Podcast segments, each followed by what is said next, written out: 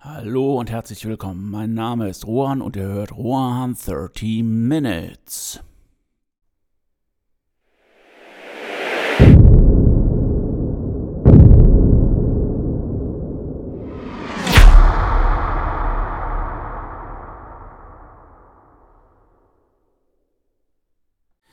Heutige Folge ist mit der Handwerker und die Meditation untertitelt. Das hat jetzt nicht sonderlich viel auf den ersten Blick damit zu tun, was es mit Kunst, was es mit äh, Lebenstraumerfüllung zu tun hat.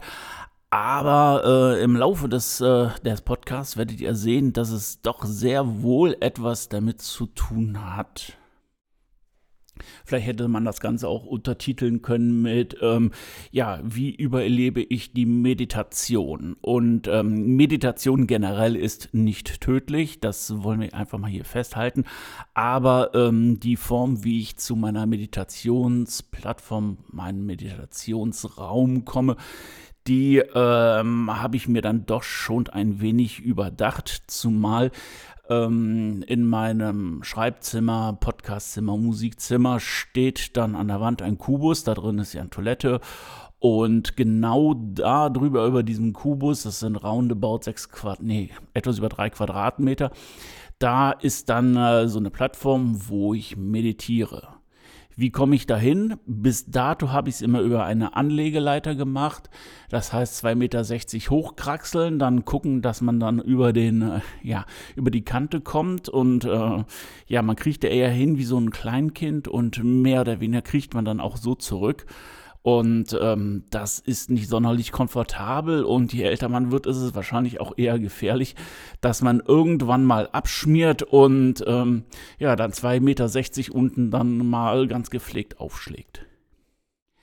Ja, das Ganze hört sich schmerzhaft an, ist es wahrscheinlich auch und es ist genau eine Erfahrung in meinem Leben, die ich nicht machen möchte. Dementsprechend habe ich mich dann entschlossen, ähm, ja, auf diese Anlegeleiter zu verzichten und eine Wendeltreppe äh, mir anzuschaffen und ähm, die dann halt auch dorthin zu bauen. Macht das Zimmer ein bisschen kleiner, aber ähm, sie steht jetzt schon fast und äh, es wirkt doch schon relativ edel. Allerdings muss ich sagen, ähm, die äh, Wendeltreppe sieht toll aus und ähm, die Anleitung ist eine richtige, richtige Katastrophe. Man liest ja immer oder man sieht es dann halt auch mal auf YouTube oder whatever, dass dann über das schwedische Möbelhaus hergezogen wird, dass die ganzen Sachen so schwer aufzubauen sind und, und, und. Und ich sage euch, ja, nein, nein, nein, nein die Anleitung von dieser Wendeltreppe ist das wirklich das reinste Armageddon. Das Ganze hat auch eher irgendetwas mit Rätselraten als irgendwie mit Aufbauen zu tun. Ich kann verstehen, weil äh, solche Treppen werden immer verkauft von, äh, weiß ich nicht, 2,50 Meter bis 2,80 Meter ist dann irgendwie die Geschosshöhe. Dass man da so, so, eine, ja, so eine Varianz einbauen muss, ist klar aber es ist nichts vorkonfektioniert, alles muss geschraubt, gesägt werden. Ähm, ja, die Anleitung ist eher so wie ein hingekrickeltes Kinderbuch zu verstehen und ähm, ja, tut mir leid. Also die Treppe ist toll, sie ist stabil, alles, aber ich glaube, Leute Anleitungen schreiben das müsst ihr erst nochmal lernen. Und ich werde jetzt auch hier nicht die Firma nennen, weil, ähm, naja, ah es sind sicherlich nicht die ersten und die einzigsten und auch nicht die letzten, die irgendwie so einen Mist unter die, äh, ja, die Bevölkerung bringen und die dann halt Tage und vielleicht sogar Wochen rätselratend davor stehen. Ja, und so ist dann aus dem Wochenende, die ich mir dann gegeben habe, die Treppe aufzubauen, mittlerweile, ich glaube, anderthalb, zwei Wochen geworden weil ähm, ja, natürlich muss man unter der Woche wieder arbeiten und äh, wenn man einmal irgendwie dabei ist, dann möchte man das auch in einem durchziehen und da reicht die Zeit unter der Woche halt nicht aus.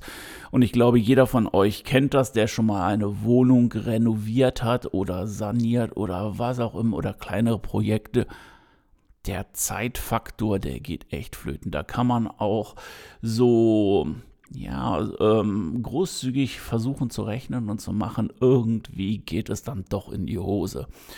Äh, ja, deswegen hier so Deadlines setzen oder sowas ist relativ schlecht oder schwer.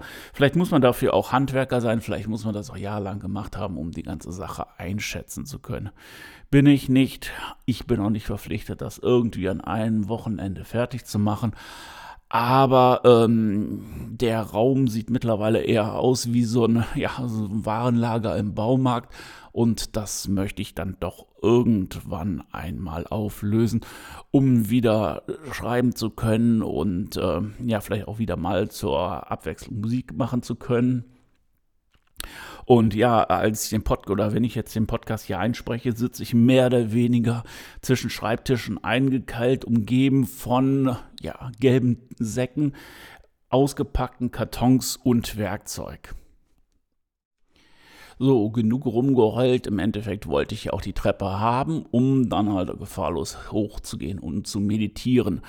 Und ähm, ja, was hat Meditation jetzt auch mit Kunst zu tun?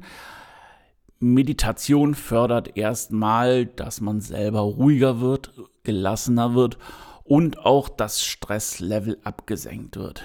Was heißt das jetzt? Also ich meine, wenn man sich dann das Stresslevel wie so eine, ähm, ja, so ein Graphen, so eine Kurve vorstellt, ähm, hat man, wenn man irgendwie, ja, auch jetzt in dieser Pandemiezeit, glaube ich, eher schon ein erhöhtes Stresslevel. Das heißt also, der, diese, dieser Grundstress ist wahrscheinlich auch immer vorhanden. Das heißt also, ich gehe raus, äh, die Leute, ja, die machen ein paar Schritte von einem weg, als ob man den letzten Rins hat. Äh, Maske auf, Maske zu, hier desinfizieren, dort desinfizieren, Test, nicht Test und all was. Und ähm, ja, also bei mir ist es so, dass das halt schon ähm, ja so eine Aversion dann dagegen ist. Und das erhöht natürlich das Stresslevel. Und ähm, diese, diese ja, diese Grundlinie, sage ich mal, die kann man halt mit Meditation sehr gut auch runterbekommen.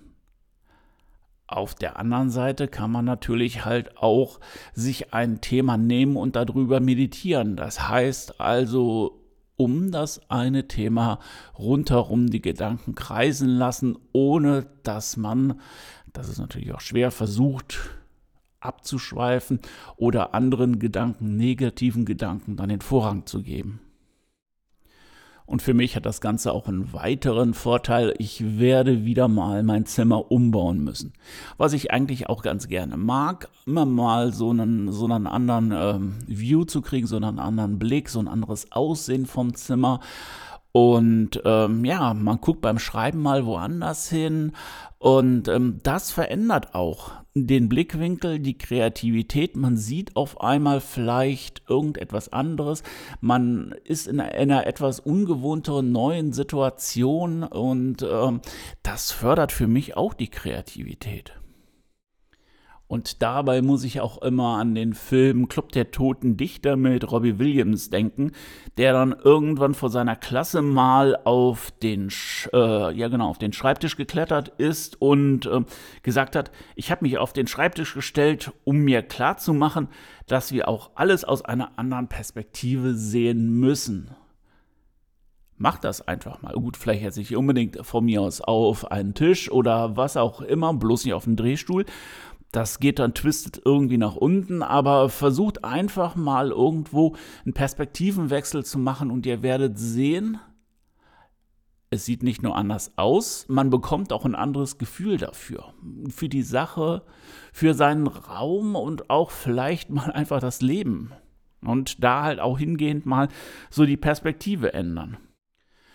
Und da schließt sich natürlich auch wieder für mich der Kreis, wo ich sage, mein Lebensziel ist zu schreiben und ähm, ja, vielleicht nicht unbedingt gelten, damit zu verdienen, aber die Freiheit zu haben, dieses zu tun. Und das ist natürlich auch eine Perspektive, die, ähm, die anders ist die auch äh, betrachtet werden muss. Und wenn man anfängt, diese Perspektive zu betrachten, kommen einen auf einmal Gedanken, Ideen und vielleicht und Möglichkeiten, besonders Möglichkeiten, wie man das Ganze anstellen kann. Ähm, ich werde auch irgendwann mal in äh, einen der nächsten Podcasts, ich weiß das nicht, welche Folge, denke ich mal auf das bedingungslose Grundeinkommen eingehen, wo ich ein absoluter Fan von bin und ähm, ja, lasst euch mal überraschen. Ich werde mir nochmal meine Gedanken machen. Ich werde auch mal ein bisschen nachforschen, nochmal, was das alles hundertprozentig bedeutet, weil ähm, wenn, muss man das ja schon mit vernünftigen Fakten unterfüttern. Ach so, ja, eins noch. Also Perspektivenwechsel. Ich mache das gerne, wenn ich durch Städte gehe, also besonders durch niederländische Städte, weil die natürlich von ihrem Charme nochmal weit, weit vorne sind oder weit mehr vorne sind als irgendwelche deutschen Städte oder einige deutsche Städte. Und äh, lass einfach mal den Blick nach oben schweifen. Das heißt also nicht irgendwo, ja, ich habe keine Ahnung, wie hoch meine Augen sind. Ich bin 1,90, vielleicht 1. Pff, keine Ahnung, 75 oder äh, ich habe das nie nachgemessen. Ähm, oder vielleicht 1,80, whatever. Das heißt also nicht nur auf dieser Höhe die Augen äh, und den Blick mal schweifen lassen, sondern einfach auch mal nach oben gucken. Was passiert da? Was ist da? Wie fühlt sich das an? Und ich habe da schon echt spannende Sachen gesehen. Und das ist auch etwas, was die Kreativität fördert. Auch mal äh, in etwas Kleines reingucken oder die kleinen Dinge entdecken. Und das ist genau das, wenn man schreibt und auch solche Sachen in seinem Buch beschreibt, das gibt dann eine gewisse Lebendigkeit. Das Ganze soll sich jetzt nicht anhören nach, macht man ein paar kreative Übungen, steigt auf den Tisch, guckt nach oben, whatever. Bei mir passiert das eigentlich automatisch und dieser Automatismus ist eigentlich etwas, wo man, ja, man ist aufmerksam, man ist neugierig, man bleibt neugierig und ähm, das ist, glaube ich, auch das, was einen geistig auch fit hält und äh, ja, Leben, Kreativität und äh, wie man sich einrichtet und sowas, das ist ähm, für einen auch selbst etwas Globales. Das ist also, wie fühle ich mich wohl?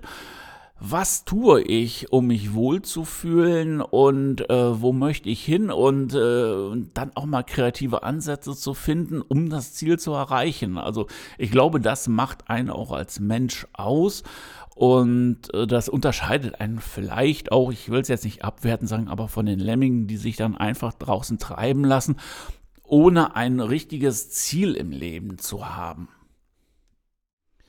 Gut, das ist natürlich jetzt ein bisschen heftig. Vielleicht haben die Leute Ziele, vielleicht sind die Ziele auch klein. Vielleicht kommt einem das auch selber vor, dass man selber nur große Ziele hat. Was immer. Ich bin hier nicht da, um da zu urteilen, aber manchmal habe ich das Gefühl, wenn man mit den Leuten dann spricht und sowas, dass es einfach das Leben nur vor sich hin plätschert. Ich weiß nicht, wie es euch geht.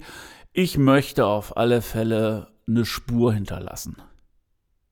Und diese Spur soll nicht nur Leute erfreuen, diese Spur soll auch mich erfreuen. Und ich glaube, wenn man das schafft, dann ist man auf einem guten Weg.